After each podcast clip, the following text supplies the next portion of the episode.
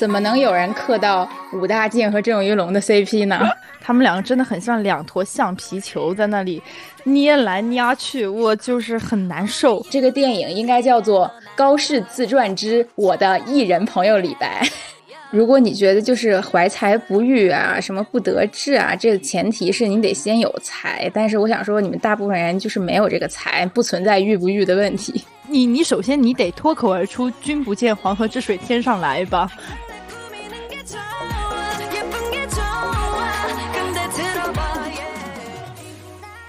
Hello，大家好，本期是蓝莓酱和跳跳糖的第四十七期，我是你们的朋友 Helen。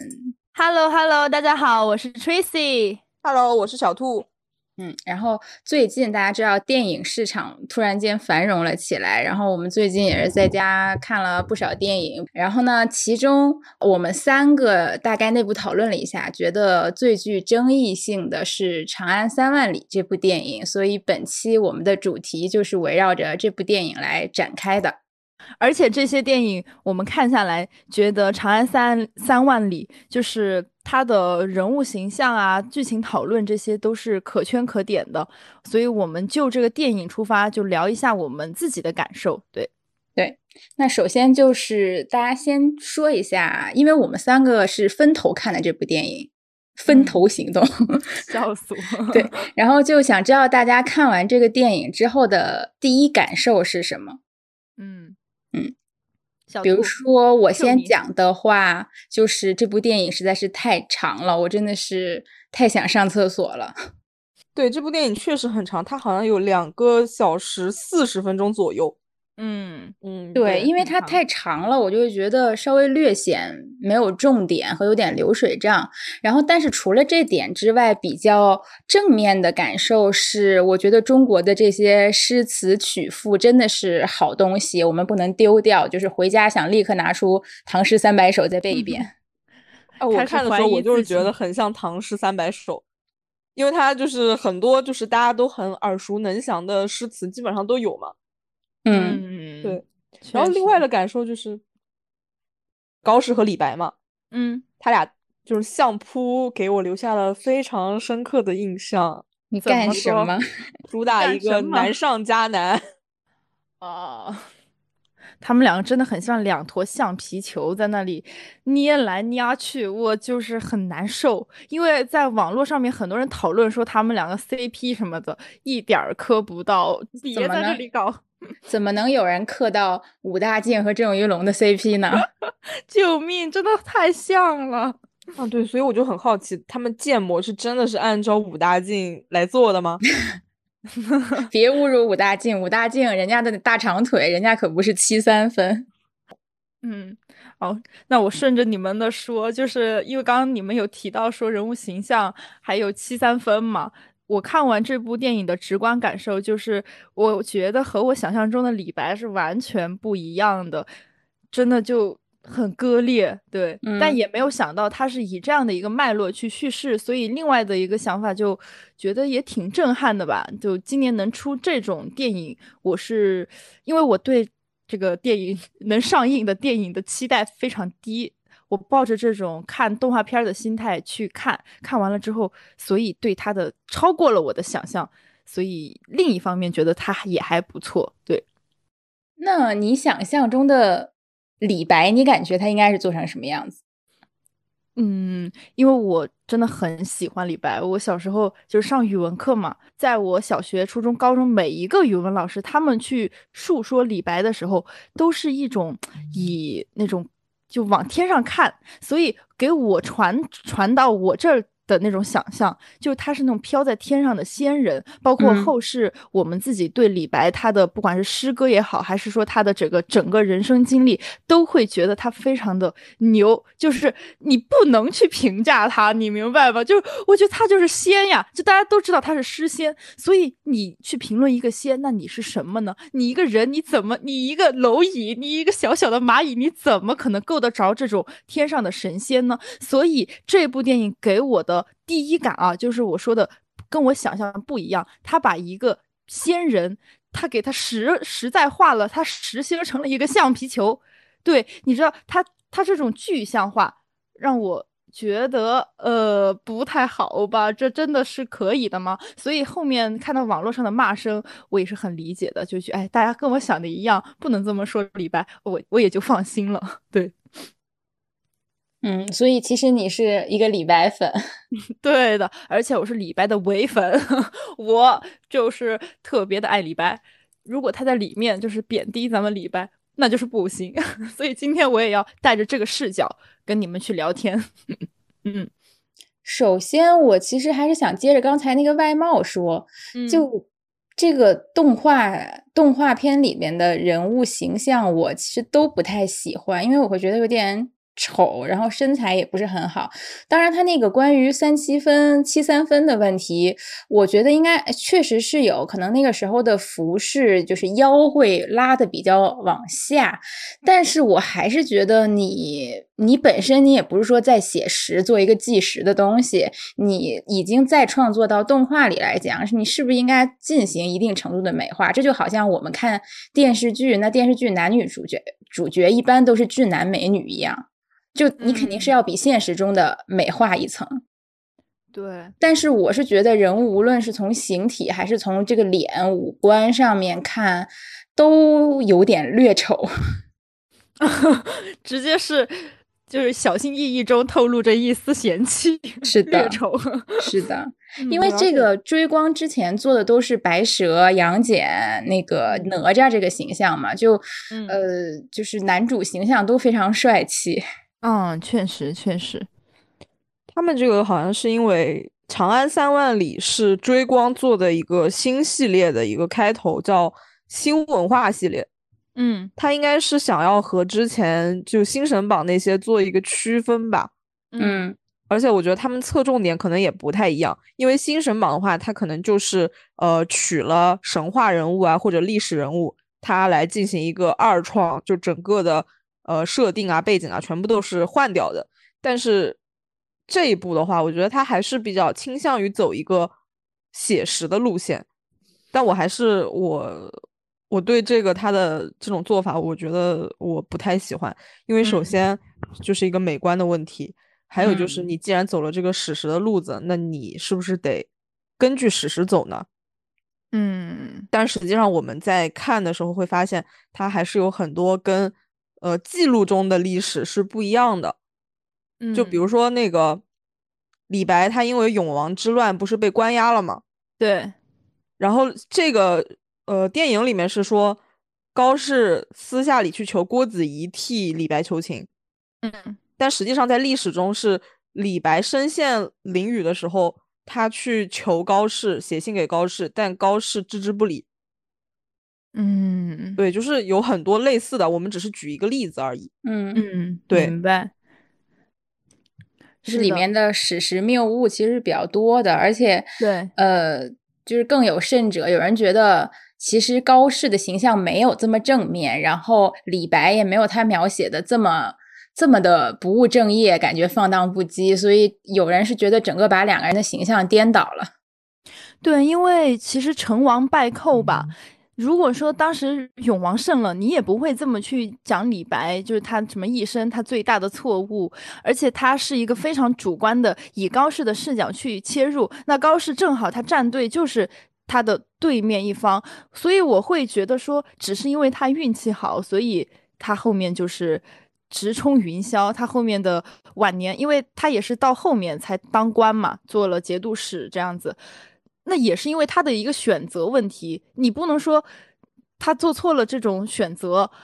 而你就去讲他啊，因为他当时还有一个点我不喜欢，就在于他一直在用，就他跟书童的台词啊，说的是呃，这个永王他是是一个一个非常蠢蠢笨的人，怎么怎么样，就是一大段描述完了以后，他就说，你知道吗？在这一段时间里面，没有一个人去投靠他，他写了很多信，没有人回复他，但是但是。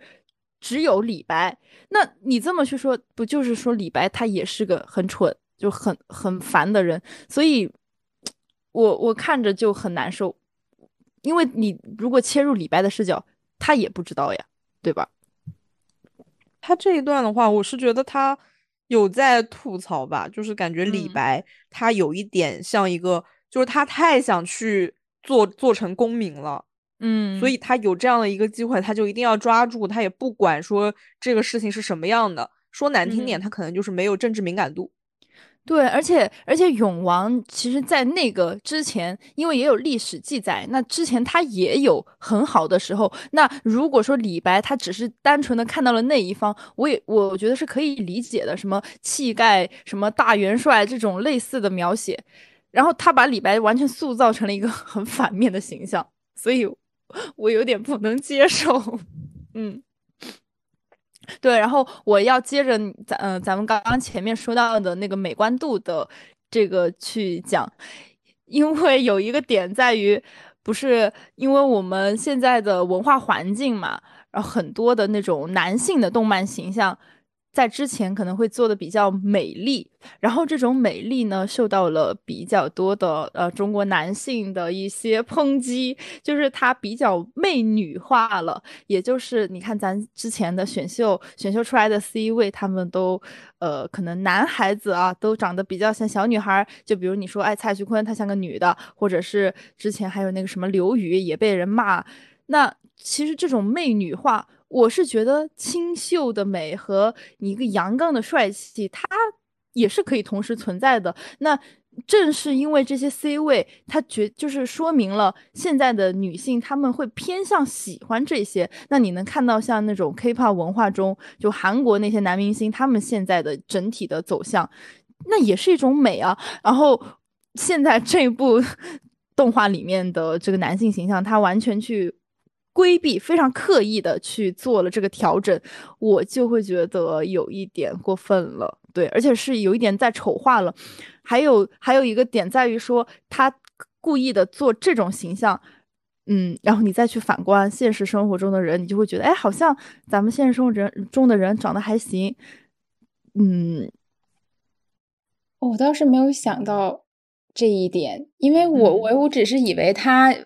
就是为了贴合史实做人物，所以才把人物做成这样。对，也有这个说法，因为就是说唐代那个时候的人，他就是可能比例吧，就是比较偏五五嘛，然后整个可能营养不良，就是你越往历史越往前，然后可能人的个头啊，肯定没有现代人这么的健壮，这么的高挑。但是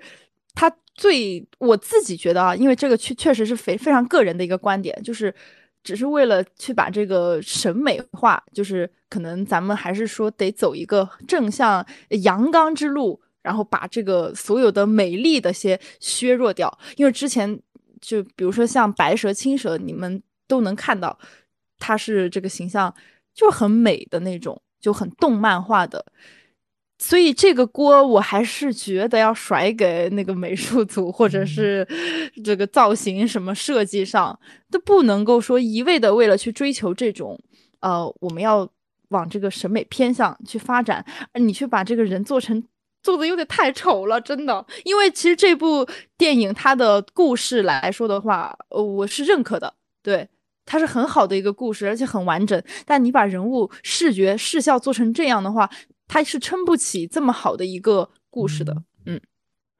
但我会觉得，除了人物视效的话，你刚才也提到了，其实是从这个片子从头到尾，其实是从高适的视角去，呃，看李白的，然后也就造成了很多人批判的，觉得李白的形象是过于片面，或者甚至说是负面的。但我当时看完这个片子，就是看他用这种，就是可以说是一种。叙事手法或者一种艺术手法来做这部片子的时候，我是觉得我被宣传诈骗了。此话怎讲？因为我大概在很久之前，可能也是看电影，然后会有前后那种贴片广告，然后有了解到追光要做一部以李白为。主人公的电影，然后我当时因为看过追光的电影，也就是杨戬啊、哪吒重生啊这种，还有白蛇系列嘛。我当时的自己的想象，我觉得那第一主，既然第一主人公是李白，然后李白这个人物，刚才 Tracy 也说了，他在大部分人心中是一个诗仙，是一个谪仙人的形象。然后同时呢，他的背景又是盛唐，就是盛唐。包括到他转折的这个时期，就是这个时期的唐朝，其实在中国人的心目中，它也是一个，就是既繁华，然后又就感觉有一丝醉生梦死、奢侈糜烂，然后又暗藏危机，然后其中还有很多那种就神神鬼鬼的那种故事，就是带有很多神秘色彩。然后我当时自己的想象啊，自己的臆测啊，我就是觉得。那大概他会沿用他之前做杨戬或者做哪吒的风格，就是只是选用了一个这么大家家喻户晓的人物，但是写一个全新的解构的故事。嗯，没想到吧？对，因为就像。就像我之前在玩那个《剑网三》那个游戏，它那个游戏其实背景也是唐朝，然后也有安史之乱这一系列事情，但是它里面有一个门派叫长歌门，里面的一个宗师就是李白。其实他就借用了，因为大家都知道历史上的李白就是个剑客嘛，他写了很多关于什么“十步杀一人，千里不留行”这种诗。嗯，然后他其实是借用的从这个形象出发去创造的这个游戏里的李白。那我以为追光也会这样做，就可能从大家传说中对李白的某一点印象出发，然后去写一个，就是在背景的框架内写一个更新的，就是更符合我们年轻人喜欢看的那种故事。嗯，对。然后这是我对他的想象，但是其实我真正看的时候，我会觉得它其实更像一个流水账式的历史科普片。嗯，而且他的，我认为他的第一主角甚至不是李白，是高适。嗯，这个也有很多讨论的，就是说这部电影它的绝对主角到底是谁？虽然他讲的好像是李白的故事，因为我们对李白的这个就是知道他的人肯定是多于高适的，这个毋庸置疑。但是，但是呢，他从这个故事视角切入。他又是在讲高适，并且他最后的升华也是从高适的视角去讲的，所以这个讨论非常的多。嗯，我是这样想的，嗯，就是他套了一个很典型的那种叙事的壳，就是从第三视角然后来描述这个绝对主角。如果是这样看的话，那这个绝对主角肯定是李白，对吧？嗯。但是实际上他做的时候呢，我又是觉得他好像想把这两个人做成势均力敌的两个人。嗯，对的，对，因为所以他所以他增加了很多高适的。个人的一个故事，但是实际上，你看他最后的落点，他还是落在高适身上的。嗯，因为他们两个人其实选择的是几乎是相反的路嘛，而且两个人的想法也是不太一样的。嗯，可是如果是这样的话，你最后落点落到了高适身上，那你就会发现，李白其实他在很多剧情和他们的行为上，他都是为了高适服务的。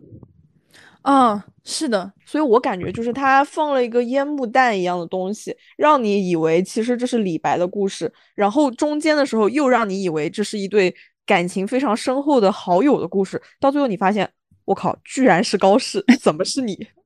怎么是你？居然是你？对，就是会有这种感觉，惊不惊喜，意不意外，震撼极了。是的，因为我中间看的时候，我每一段儿他。那这个特别长，它前面一段叙事，然后中间就讲什么冗长的故事，到最后它升华。我那个思路一开始就觉得，哎，因为我没有看任何的宣传，我是直接去电影院看的，它上映我就立刻去看了。然后他讲到高适的时候，我就在想说，哎，他有没有一种可能是以高适开头，哎，后面咱们慢慢的就讲到别的诗人，因为他长安三万里嘛，就由这个题目也有一些联想。结果他开始讲李白了，我就想，嗯，这个时候肯定是李白，李白他这么出名，绝对是李白。后面他又哎，又越来越不对劲，我说这个故事怎么回事？我就在想，对，他是双男主，他一定是双男主，到最后他落在了高适身上，我就是觉得。那李白他变成了一个服务高适的工具了，就挺不舒服的。嗯，对，我觉得李白就有点符号化了。嗯嗯，主要他把他还不是好符号，对他具象化了，因为高适的整体形象。大家都会发现，他就是一个脚踏实地的、符合社会主义核心价值观的、努力又上进、踏实、老实、淳朴。什么小时候什么读书不好，所以咱们就是练武练剑，呃，就呃就练枪，然后就在那个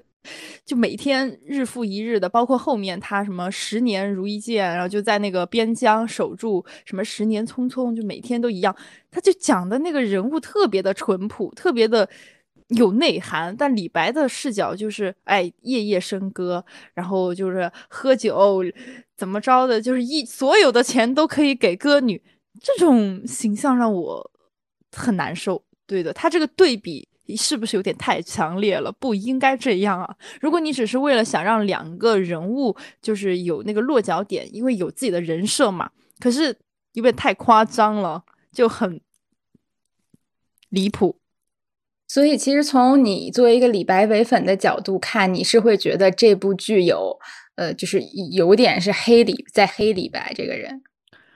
嗯嗯，也不算黑吧。我我我是理解编剧角度，说是因为两个人他的人物个性和他要表现的那种点，他是不一样的。只是他用的这个方式，我不接受。对，因为因为在因为李白，其实你黑不黑他，咱们就是国人心中他就是有自己心中的李白，就跟你哎每个人心里面都有自己的哈姆雷特是一样的。但他做的这个方式，我觉得这个就是编剧跟导演他得背锅，你根本就没有去想过说你为了要做这个而把这个人变成了这样。嗯，而且我觉得他这个电影他就是有一个很明显的倾向性的。嗯嗯。他就是把李白的一些行为，就是我们不否认他的才华，他有才是他的一个前提，但是在这个前提下，他依然是一个有缺点的人，嗯，而且他把这种缺点放大了，对对，然后和高适做了对比，以凸显高适的高大。对，就是你要写一个人的高大，你不应该用别人的缺点去凸显，你的高大是可以用你自己的高大，就是你就可以自己去，对对吧？对，而且。所以我看下来的时候，我还有一个感觉，就是他好像在讲说，虽然你有点小聪明，大家都说你是天才，但是你这样是不行的，人还是得脚踏实地。就嗯，这个价值观就是输出的太刻意了。对，就是他没有在说教，但是你其实你是能感觉到他在讲这么样一个东西的，就是能感觉到他的偏向性。是的。是的，这个偏向性，就比如说高适他不爱喝酒，每次看到李白喝酒，他都恨铁不成钢。哎呀，你又浪费人生了，你就在干嘛呀？然后就特写你给到一个标高适他的那个皱紧皱眉头。就是他也许是电影中的一个人物冲突，但是为什么一定要用这种啊我踏实的视角，我去反衬你爱喝酒的，你爱喝酒，你爱抽烟，你你看歌女跳舞你不老实，这不就跟咱们现在说的你是啊我抽烟我喝酒我可我是一个好女孩，就很多人都做这种反讽。非常的难受，而且电影中李白他看起来就是那个一心，他只想找捷径的人啊，他没有捷径，所以我就夜夜笙歌。包括后面跟那个裴十三那一段，就是十二用这一段哦，裴十二，sorry，他拉就是作为一个反差嘛，就是啊，难道我不想吗？只是因为是这样，所以我才喝酒的，嗯，也很也很无语，就这个剧情。对，但这里也是个点，就是有人说，首先历史上是没有裴十二这个人，然后我可以理解他可能就是想，呃，吃一口女生的这个 啊女权红利，对对对，就是拉一波女生好感，设计的这么一个虚构人物，我是可以理解的。但是我不太理解的，他的另一个错误是说，历史上这个裴十二就是他动画里设置的那个父亲那个人，其实并没有就是这么不得志，人家就是正常的在做官。对，而且就历史上大家都知道很有名啊，他们就是在那一就对吧？这个诗剑非常的著名。对，我们其实刚才讲了李白那么多缺点，但我觉得他这边其实还有一个地方，我觉得做的还挺好的。嗯嗯，就他还是比较相对忠实的呈现了李白在那个时代的困境。嗯嗯，因为就他是商人之子嘛，然后又有胡人的血统，所以。他是没有办法参加科举的，对，而且而且我觉得也不能说他想要进入到这个呃官场，就是他追名逐利的一个表现。因为其实那个时候，你要知道，大家我们去学诗去学文，最终他都是有一个非常志向的一个想法，就是说我想要报效家国，嗯，然后入世就是他们报效家国的唯一方法。对的，对的。对，所以他才会那样的痛苦，因为他是报国无门，他不是去追逐权力，而是说他想要功成身退。然后他的那些交游，最开始是为了，就是他是要一定要通过那那个那个，我不太记得叫什么了，那个方式就是举荐制，哦，就是他行卷，行卷，对行卷，对对对，他只能通过行卷去进入这个仕途的话，那他就只能去喝酒去 social，然后到后面的话，他 social 上了，结果发现他只是一个翰林院学士，就是给给那个贵妃写写诗去取悦那个权贵的，所以他又很痛苦，所以他又在喝酒。嗯，说他的喝酒是有他的道理的，但是呃，我觉得他可能如果把侧重点再往这一块放一点的话，会更好。是的，而且李白他的伟大是我认为他的。眼界真的非常的开阔，就因为他早早的就看透了这一切，包括里面其实有一段他去行卷失败，就所有人就是站在那里看嘛，然后包括高适，他其实心里面也很难受，就被拒绝了。就是你们这种人怎么可能？你们怎么可能让你们去推荐？就你你这种垃圾，对吧？然后李白他就哎可能。就是难受落寞了一秒钟，完了，他转头就给高适说：“哎，走，没事儿，咱们就喝酒去，怎么着的？特别的潇洒。”那段，那段他当街挥剑，哦，对，那段也被很多，那段也被很多人骂，说你怎么能把李白表现成这样，会当街挥剑乱砍人，失控。笑死，在我自己的记忆中就是一秒钟，在我的记忆自动给它美化、美图秀秀。对，有两个地方，一个是行卷被拒绝之后当街挥剑，还有一个就是在黄鹤楼上看了那个崔颢的啊，崔颢哦，对，然后就是摔大破防，嗯，大破防。很 多人说这两个地方都是在抹黑李白，抹黑李白。嗯，没事儿，咱们自己美化了，就是。他最后表现的还是挺洒脱的，就是我把他发疯那一段直接就是屏蔽了，对，然后我我对我接着刚刚的说啊，就因为他自己早早的就知道了这件事情，他做了一个心理预设吧。我感觉就是挺牛的，所以他为什么一直没有去长安？他是一个聪明人，因为他早就知道不可能，我在那儿就是没有出路。反而高适他就说啊，我要去长安了。完了，李白他一直什么在扬州啊，包括他在就是东边跑一段，然后这边又去游历。各处游历，积攒经历。然后当时我在做咱们这期节目之前，因为我看完电影去看了非常多的影评，还有听播客，也真的很好笑。然后就有一档节目，他就提到说，他说。李白，这不就是唐朝自媒体吗？咱们先依靠自己的名气做大做强，咱们自己各开一个账号，我的这个名声游历出去，公主迟早有一天会知道我，我觉得特别可爱。他们他们这个，我觉得他俩这个选择也是自身定位不一样，因为李白他就是很清楚，他就是呃商人之子，他就是贱民，他没有办法，他只能这样。而高适他是什么呢？他是那种。权贵家族中到家道中落，所以他还想着说，哎，我去长安，我去求求，呃，我我我我爷爷以前的那种什么旧友同 事啊，呃，旧友啊，去求求看，结果发现求了也没用，就你只是空有一个呃名头，但实际上，嗯，明白，你已经落寞了。对，嗯，因为对，这也是我认为他这这个剧里面他有一点不合理的地方，在于说，因为他。给了高适的绝对主角这个视角嘛，然后你带着他的去看，你你发现他什么又踏实又老实，然后又很清贫，一生都在追逐，就是非常落地，每一天都过得很实在、很实心儿的一个人。然后你让这些就咱们大众啊去追随他的脚步去看，但是你完全忽略了高适他。就是一个名门望族，因为他往上什么祖祖辈辈，什么他爷爷他爸都是很厉害的，什么高家枪法怎么着的。那我们真的平民，对吧？平民大多数的人，他不可能有高适这种这种身身份。完了，所以你是很难去代入的，我是不理解的。对，但这块儿的话，他铺的还好，就是他爸其实已经不是做的那种特别厉害的官了，然后再加上他父母。不太会经营，他们家很早就穷了，嗯，所以这块它其实铺的是比较铺垫的是合理的，对。但是你又带入一去想，那他是有这个名门在的，那他至少他辉煌过，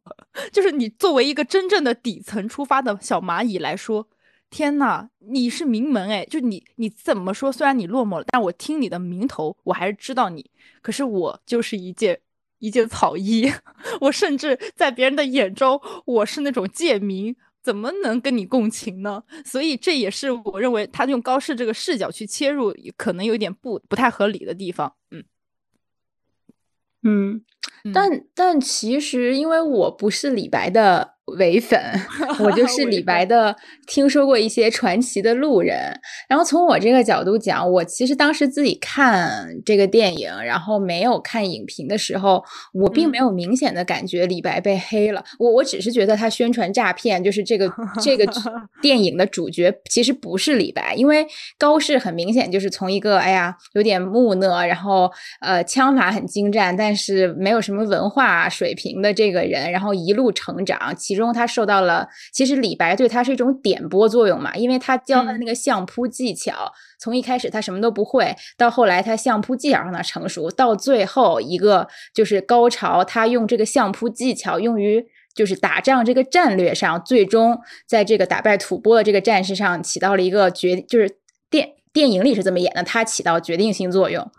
就是其实我觉得李白这个人物被设置扮演了一个他的贵人。就是他点拨了他，给了他很多启发。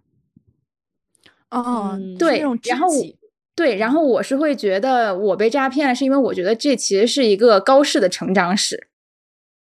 只不过李白是其中一个对他很重要的人物，就有点像你平时看那些男频文或者看那些仙侠剧，那对男主来说总有一个很重要的人物，让他最终开悟，得到至高心法。笑死！对，就是类似这么一个人物。但是从另一种角度，从李白、高适两个人的关系上讲，我其实倒也没有明显觉得在黑谁或者怎么样。我我当时的在电影院，我给一边看一边狂给 Tracy 发信息的感受，我说这不就是爱人和艺人这一对朋友吗？真的很好，对，就是从高适的角度讲，这个电影应该叫做《高适自传之我的艺人朋友李白》。对的，对的，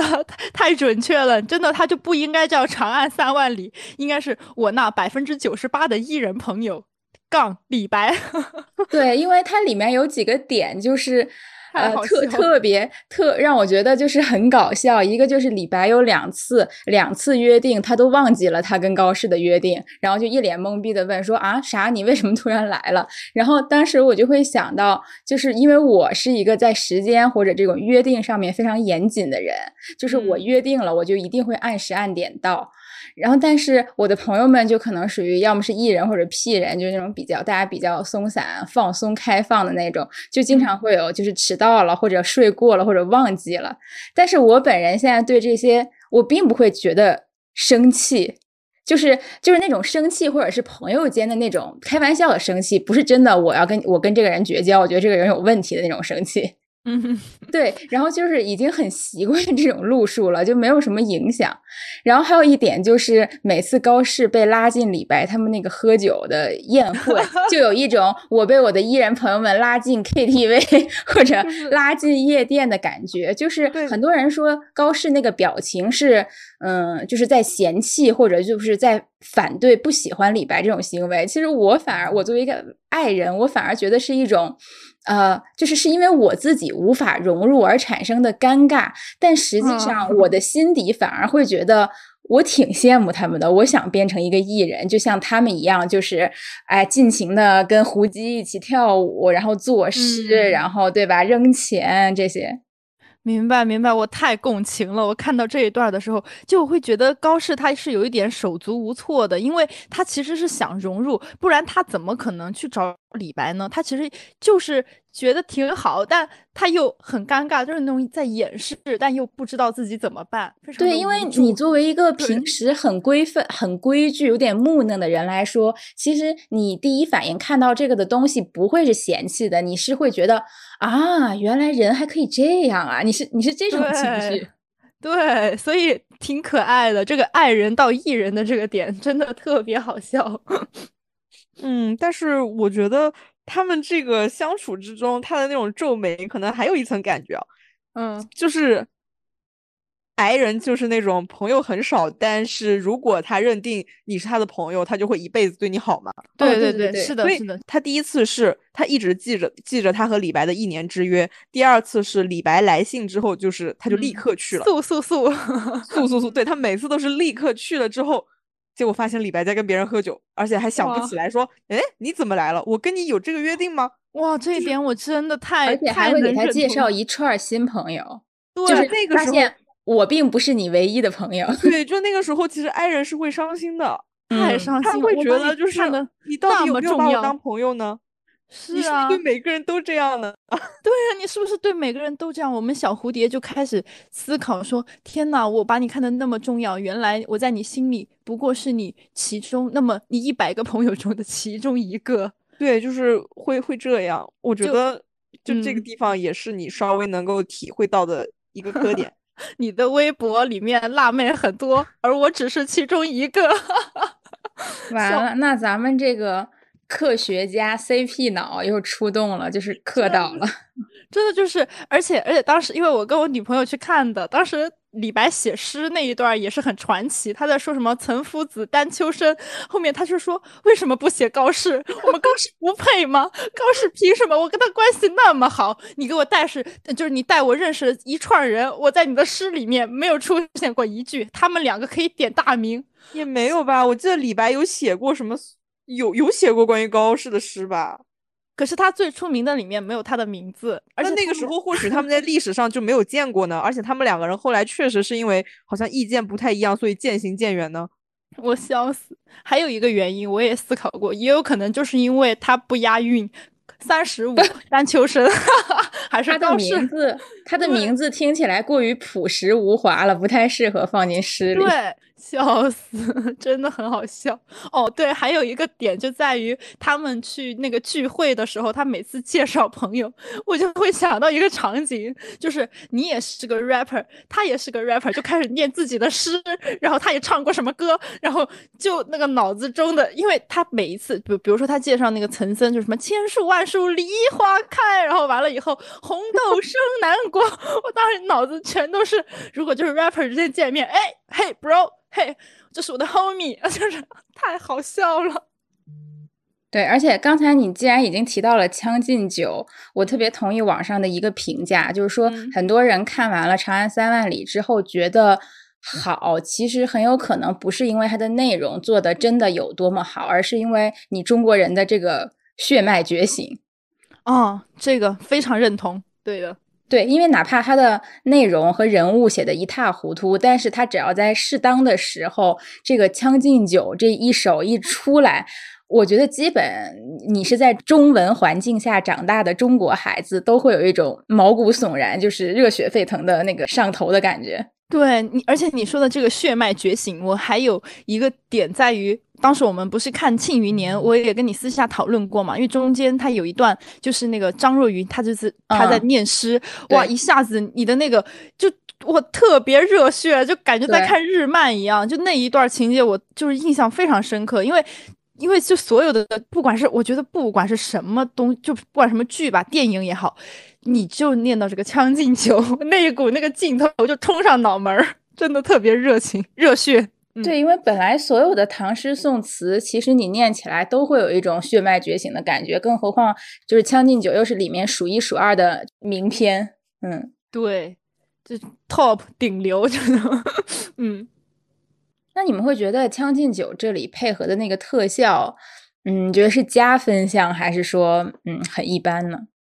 就没没感觉。我个人觉得就是没有起到再顶起一波高潮的作用。嗯，嗯，因为我觉得他这段其实他主要的高潮还是《将进酒》自己本身给了。对对对，我的评价就是不如《庆余年》那一段儿。就我看着那个，虽然也是冲上脑门儿，但是我满脑子想的就是当当时张若昀站在那个厅前，就是在念，他其实就是就只给了他一个人的那个就是在念诗的那种氛围。然后这一段的话，他是什么？所有人就是坐上那个展翅的大鹏，然后开始飞，然后完了又给你坐回来，就是是一个想象的一个改编嘛。但主要他的这个视效做，奇。而且我觉得他嗯就不不光是不光是《将进酒》这里吧，我觉嗯得他其实在很多时候运用那个古诗词啊，呃古诗嗯句啊，我是觉得有点生搬硬套的。就是你非啊说你能体会出什么感情吧，那其实都是这么多年把这些流传下来的古诗给你的，而不是说嗯它这个情节起到了多大的作用。我会认为是一种 callback，就是你在那边，就我在电影院看的时候，它里面就念诗嘛，什么床前明月光。我身边的环境啊，我就发现大家就哦，就开始可能有一些小朋友，他就开始跟着讲了，跟着念。你其实会就哄，有种那种哄堂大笑，或者有一些可能不太熟悉的，他就会开始哎，两个人就开始对话，原来是这个，原来是那个，就会有一阵讨论。这个就只是一种感觉，这种返场，它不是对于这部电影有什么多大的帮助。他只是说给你哎 call 一下你，然后点一下你，你在这里可以讨论一下，就只是一些中国人的默契罢了。嗯，所以其实这也是一个很取巧的点。后面追光如果再出的话，那他除了这一部，他和后面还可以出什么岳飞传啊，什么什么嗯，什么杨玉环传啊，都都可以做。但他最大的问题还是他的史实又有很多错误。我是觉得他如果不出现这些史实错误的话，倒确实不失为一个。很适合带孩子去看啊，然后我们当然我们这种历历史白痴也可以去看，就是作为一个带有科普和教育意义性质的电影。但问题是，它又其中对人物的设计、情节的设计都有很多错误。那你看了之后，如果你我们不进行就是在网上进行二次的搜索去看那些影评更正的话，那我们就会被误导。嗯，因为你不像是你纯粹，如果你写一个虚构的故事，那至少我明确知道那本片纯属虚构。嗯，对。但是这个看起来太像真实的历史了，但其实它又不是。包括我看有人提到说，其实里面出现的，比如说呃毛笔字啊什么这些东西，跟当时真正的历史都是存在一些。问题的，所以我是觉得在这点上，还是希望嗯做这做这类动画的公司，还是仔细打磨一下吧，没有必要出现这些错误。嗯嗯，但是其实，在这一点上的话，我也有一个想法想提，因为你其实说白了，我觉得。呃，就除了当时的人，他们自己知道在发生什么，也没有人会真的知道到底在发生什么，所以都是个人的映射。而这个就是所谓的真的历史事件到底是什么样子的，那也算是我觉得是一个偏好吧。就你个人心中，你觉得它是真的，你觉得它是假的，然后你认为这一边说的更有道理，然后那一。边你听了，你觉得哎，好像又是这样子的。它其实就是一个你个人心中的选择一样，有一点像就是我李白当时选择了永王，他对于他自己来说也是正确的。而你现在听到了这一段，别人告诉你哦，这个就是真的，那你又哎，你又听了别的，你又觉得这也是真的。那到底什么是真的？我觉得没有人知道。但是我觉得现在很多我们就是大家去考据的那些东西啊。嗯，它至少它是有记录流传下来的哦，明白？对，就是凭证。嗯，对，这些是它的一个存在过的证据。他这个东西写下来的那个人，他写的是真是假，我们这个就先不去追溯了。嗯，但是我觉得这个东西大家会可以有一个基本的一个印象，然后你再去根据这个印象，然后你再去觉得这个东西，你认为它是好还是不好，对还是不对。是的，是的，因为在这部电影里面，就他其实也有一个讨论，非常的大嘛。就也我们在开头也有提到，就是说李白他的流放，高适到底管还是没管？因为这个点就是一直在讨论的。我认为也是这部电影他也想去给高适证明的一个点。但是为什么这么多人骂？也就是因为说他可能就是真没管。对，嗯，我我觉得这个东西是。从其实我我在某种程度上我是同意 Tracy 的，我确实觉得历史这种东西，第一，即使是那种客观的记录，它也是一个人记录的，对对，然后他一定是这个人当时的主观那什么，更何况你你写史这种东西，肯定当时的一些就是皇帝啊或者什么也会对你进行一些干涉，他不会让他觉得不利的东西流传下去。嗯，对。然后第二就是你肯定对人物的心态啊这些东西，你就没办法去。深入的剖析和记录了，你也不知道这个人当时心里就是写这首诗的时候心里真是怎么想的，你只能说我把这首诗记录下来了。对，是从从这点上我是同意的。但是，呃，问题是如果我们顺这个思路一直下去的话，那我们就没有历史可谈了。嗯，对，所以其实我们就是要基于一个比较就是稍稍客观的一些东西去聊的。对，我觉得这些电影电视剧你要做给大众看，你如果说你做的不是架空的故事，呃，那我还是觉得你要按照我们起码现在基本上教给学生的历史书，这个大家都承认的一些东西，按这个脉络来走。那这比如说你刚才提到的李白，他投靠永王，他心里到底是怎么想啊？他是觉得永王是呃正正确的，还是说像电影里说那种，他当时也是一一时上头？嗯，但是事后又很后悔，这些我觉得心理活动啊，这些东西确实不同的人，你可以有不同的解答在自己的作品里。但是，嗯，就包括我们现在可能会讨论，比如说杨贵妃和唐明皇到底相不相爱啊？我们现在的观点可能又是他们根本不相爱，以前又觉得就是两个人是相爱的。但这些东西就是大家臆测一些心理上的东西嘛，我们是可以进行讨论的。但是你不可能说那。你不能说杨贵妃没死，后来又怎么样怎么样？这个就是，如果大家不写神话，不写她逃到什么东瀛怎么样，那我们历史认证，那杨贵妃就是在马嵬坡那里死掉了。对对对，明白。对，我觉得这个东西，所以所以我是觉得追光他如果真的要接着往下做这个历史系列的话，我还是要看到的是，嗯，正常就是正确的历史，嗯，更更严谨的考究吧。你至至少你得在。多找点专家跟你一起去研究一下这个剧情，对。但是整体来说，它的完整度还是很高的，对。那这一部作品，我还是虽然我们也一直在骂嘛，但是我对他的这个好的评价也还是也很多的。嗯嗯，因为哦对。说到这个好的评价，我觉得里面很可爱的点就是杜甫的人物处理，因为一开始他出来的形象就是一个没有门牙的一个小孩儿，他跟我们之前的那种想象中的杜甫那种苦大仇深的国破山河在就完全不一样。然后你就联系到那个时候，因为从早早期嘛，就是盛唐，然后到后面，因为杜甫他其实是后面他是经历了整个安史之乱以后，他就。那个诗歌的风格大变，在之前你就会觉得很可爱、很好玩儿。对，这个是我没有想到的。这个点在这个电影里面出来的时候，我就会 觉得，哎，这个小朋友做的原来是杜甫，而且他里面也讲到，就是他说，哎呀，可是长安谁不会写诗呢？然后他的整个人物形象，包括他跟那个高适他们的第一次见面，在那个玉贞公主就是。就是看到那个王维走后门那个地方，这个情节也是我觉得很可爱的一些处理。对，嗯，而且它里面其实真的几乎把所有人，就是在在李白诗里或者李白生平出现关联的所有人都拉出场了一下，嗯，全部给我点评一番。对，嗯。就有点有点，你在这个电影里是去找彩蛋的，就是这个人名字出来，然后可能后排的小孩或者什么会说哦，原来是他，然后那句诗出来说哦，原来是他写的这个诗，就会有一种这种感觉。是的，是的。那你们还觉得有哪些比较就是值得聊的情节吗？就好玩的？呃，有一个点我挺喜欢，但是可能是个小碎点啊。嗯，你说高适被引荐给那个玉贞公主的时候。哦，他在那个后台准备的时候，不是有那个，呃，应该是那种西域的那种小象嘛？啊，对，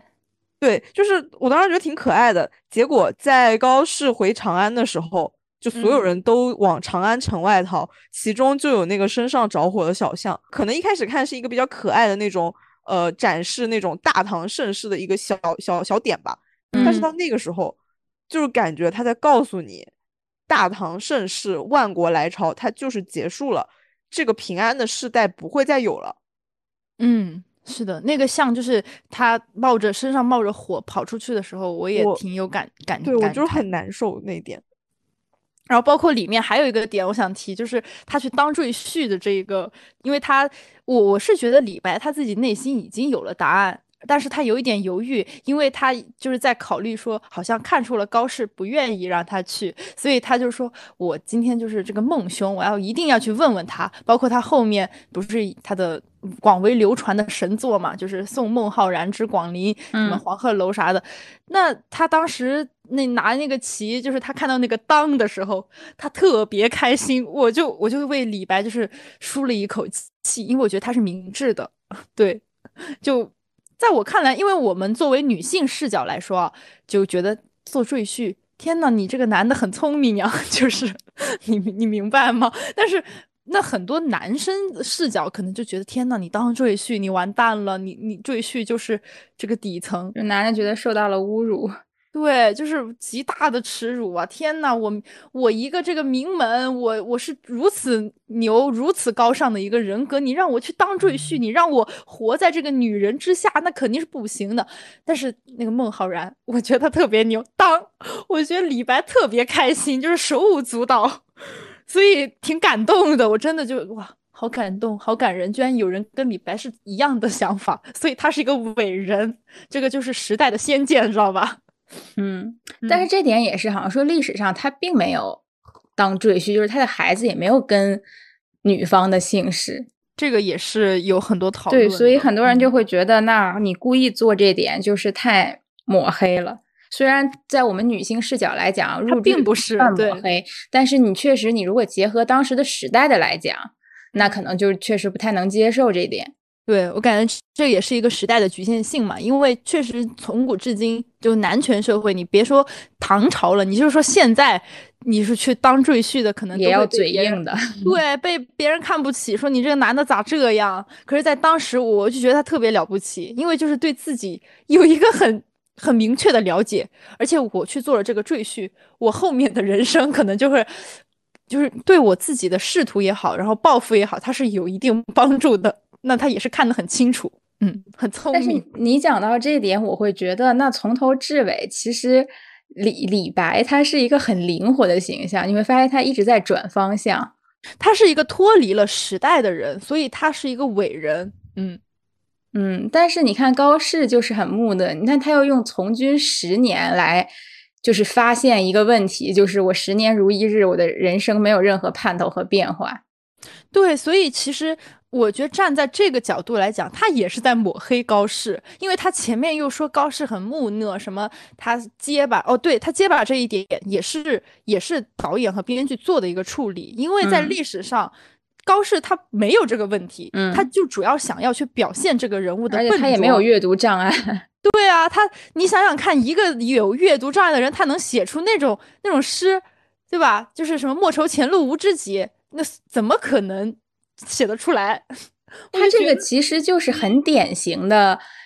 男主成长路线啊，就有点想一开篇你这个男主是个废柴，你武功尽失，你这辈子修炼不了，结果有一天你就突然打通了任督二脉，你就成为天下第一了。其实就是这个路线嘛，就是一开始他阅读障碍，读书都费劲，他完全跟写诗没有一点关系，他不会写诗。然后结果他李白不就跟他说嘛，有总有一天你的胸中这些。锦绣会从脱口而出的，然后结果后面真的会写诗了，所以李白又变成了一个工具，就是是的点拨他。每当他有困境的时候，他就脑子里就显显现出李白那张脸，你的胸是的是的怎么怎么着，然后完了又开始两个人相扑，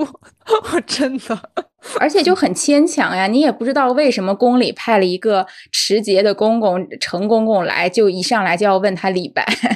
是的，好好惨，都都不问问我，我在这里边驻守十年，我这么努力，这么辛苦，你一上来问我李白，妈的，就很难受。而且这个这位公公在历史中的形象好像还是个大奸臣。嗯，是的，是的，这个也是有所讨论的点，就是讲这个公公的这个完全不一样，跟那个电影里面呈现的也是不对的。嗯，那关于情节或者人物，我们还有什么要讨论的吗？嗯嗯，我目前没有了，我也没有。嗯，那想讲一下它的意义升华。嗯 嗯，我其实觉得它的点就是，嗯，也跟我最开始说的那个具象有关，因为它是把一些具体的东西落实，然后放成了影像给到你，它其实就是去唤醒你。深处的这个记忆和血脉的，因为作为这种有家国情节的人吧，嗯，你你看啊，如果你是一个你是一个英国人，你是一个美国人，你不可能看懂这些东西的，所以他不会有共鸣。嗯，我认为这部电影的意义就在于说，它唤醒我们那些深处的对于古诗词的这种这种共鸣吧。然后完了以后，你可能会真的去深深的感感叹我们的历史文化真的是源远流长的，这一点其实是可以去继续做的，对，所以我认为还蛮好的，对。嗯，这也是他们，就是当时我们看那个审批备案嘛，嗯嗯，他们拿的是二零二二年国重一号，那个时候我还没有看电影，我还挺挺意外的，因为就是国重是什么概念呢？就跟他一块儿的那些是什么毛岸英啊、少年恩来啊，像这种的主旋律电影，他们才是国重。所以《长安三万里》在这个里面就是显得很就是很格格不入。但是我看了之后，我反而觉得它确实是一次非常主旋律和正向的宣传。不仅是说你刚才讲到的这些，呃，对传统文化的一个呼唤，然后也有就是对就是主流价值观的一个嗯一个提提倡吧。主要是是怎么怎么回事儿呢？我感觉它是一匹黑马，因为。比如我们在为什么大家现在就是会以战狼以调侃吧？就我们现在不不对这个电影做评价，但是有很多梗嘛，就是哎呀，你你看战狼怎么怎么着，就不是说你不喜欢这种电影，而是你做的太过于就是我就是来传教的，我就是你必须给我上好这一课，而且你回去你给我读后感，你会对这种去逼着你。就是那种文化教育宣传的东西，你会有所，嗯，一点不喜欢吧？就你不是说不爱国，你当然是非常爱国的。可是你这么去逼着我去做某一件事情的时候，人的那个触反心理它是会有的。但是《长安三万里》这种片子，我认为它好的点在于说，你看了之后，你是主动的去唤醒。比如那个《将进酒》，它一出来，你就会自己就 天哪，好上头呀，就跟着他一起背诗，包括中间很多的诗句，大家都是会背的，你就跟着他走，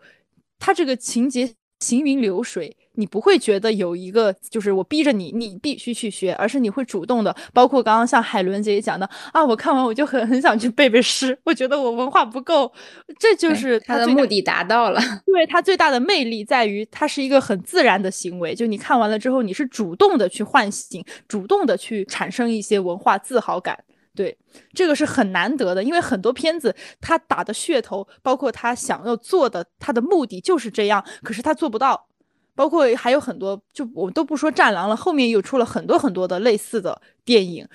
嗯，就那个票房都是那种什么公司集体购买的，你必须去看。对，嗯。而且当时，呃，这个这个电影上映之后，很多人评价其实是两极分化的嘛。一部分人说特别烂，这个片子抹黑李白，什么历史不符这那；还有一部分人对这个片子大加赞赏。然后我记得当时有一个，应该也是个 KOL 博主吧，叫何森宝，然后他的那个评价还上了热搜。他就是特别赞扬这部片子，他觉得是。嗯，他的觉他的感觉是他把自己带入了可能李白和高适这种人物，他觉得是任何一个经历了一些社会搓磨呀，一开可能一开始也是呃雄心壮志，然后才华横溢的少年人，然后经历了社会搓磨，最后呃心境是要看破红尘去道家了，这种就是他把自己带入了这个主角的形象，他是觉得。觉得这部电影特别好，就是看的嗷嗷哭。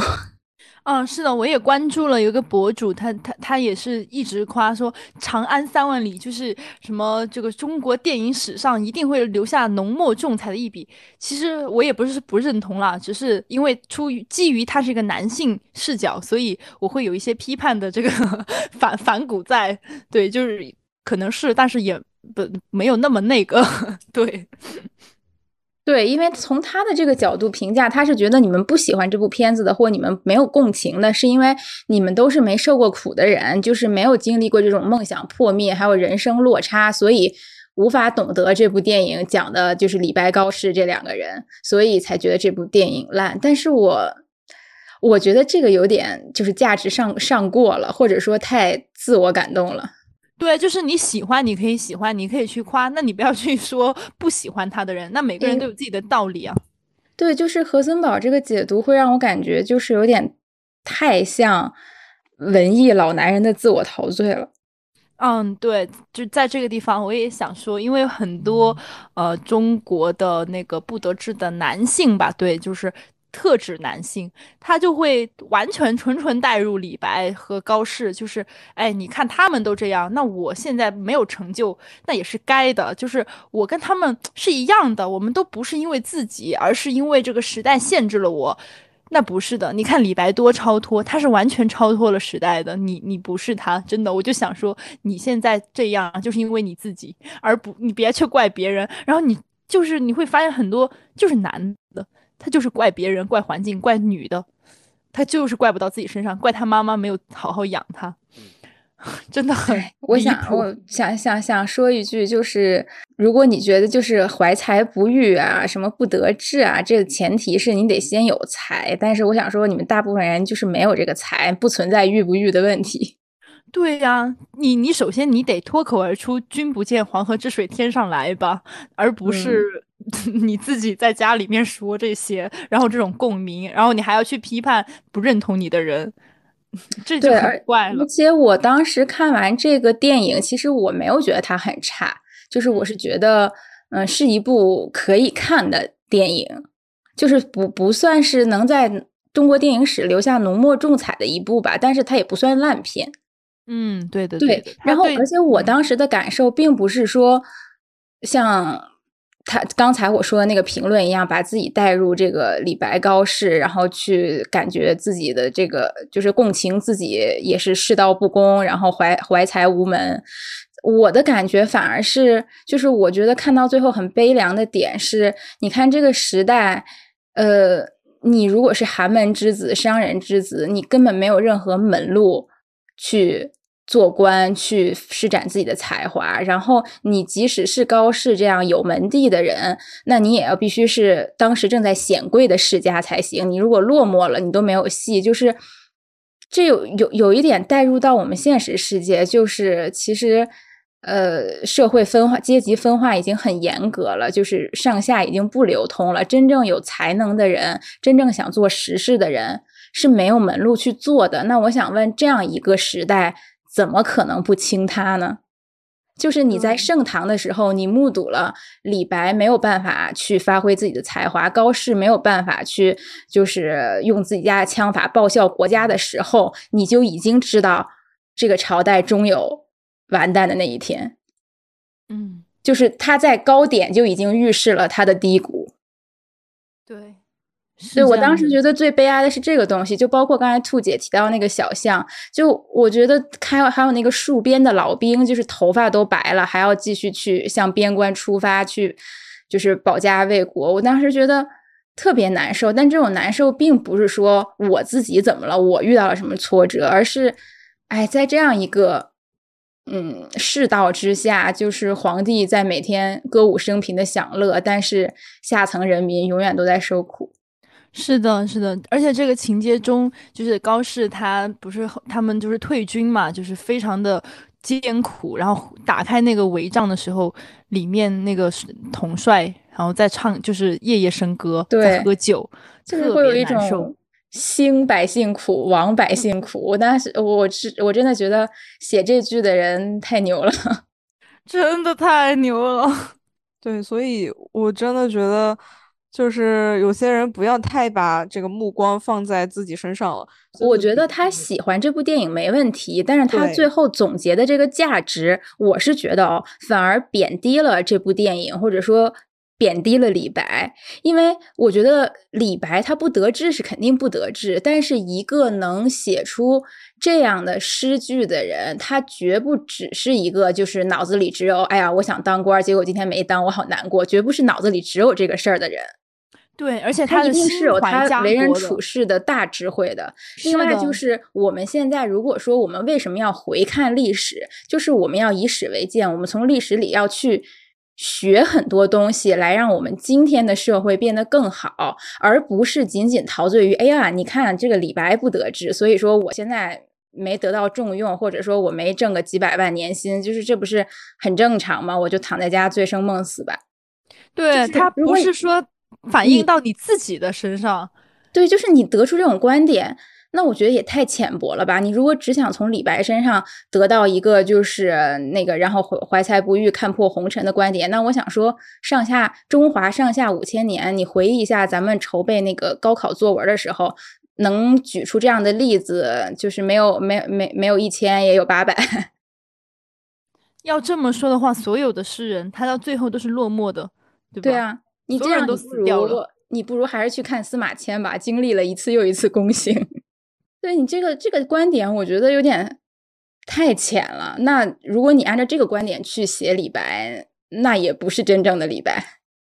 是的，而且李白都会从棺材底下跳出来，怎么能这么说我？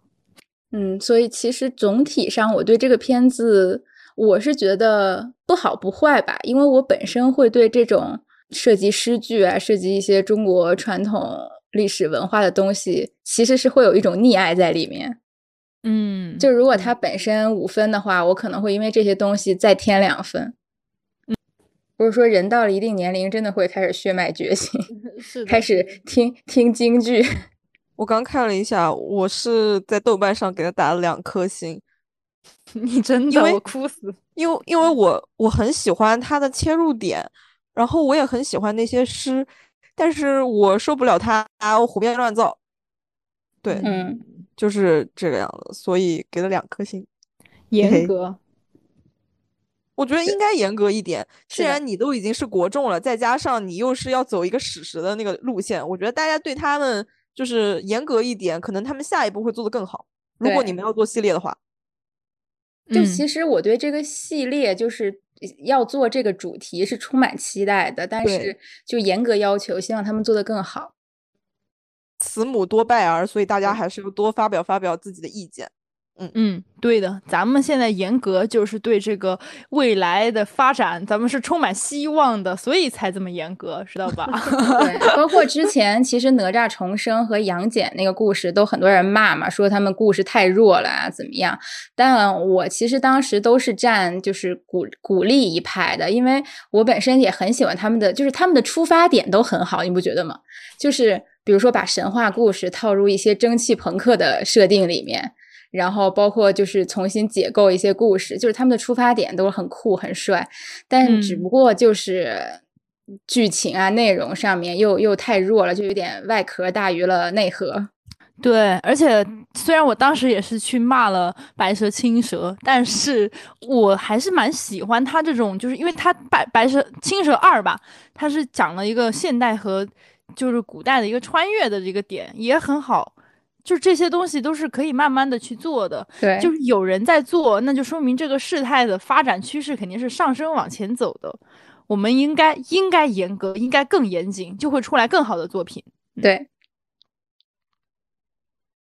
嗯，那我们今天还有什么想说的吗？嗯，我想说就是。听到这里的听众朋友们，如果觉得我们说的不对，你们轻点骂。怎么怎么每次的保留项目都是你？每次华贵的都是你。思前想后，觉得我们应该又会被骂，但是可能在心里面骂骂就算了。就是你如果非得就是在那个评论区骂我们，你可以手下留情，我们华贵。嗯，那我们今天差不多就录聊到这里。嗯，好的，好的。然后我们下一期就是给大家也是预告一下，会做一一些比较好玩的东西，大家也期待一下。吐槽、骂、辱骂，不至于，不至于到辱骂的级别。至于，我们有有理有据的，我们会有理有据的辱骂。嗯，好的，那我们今天就录到这里啦，我们下期再见。嗯，好的，拜拜，希望大家生活愉快，天天开心，拜拜，拜拜，拜拜。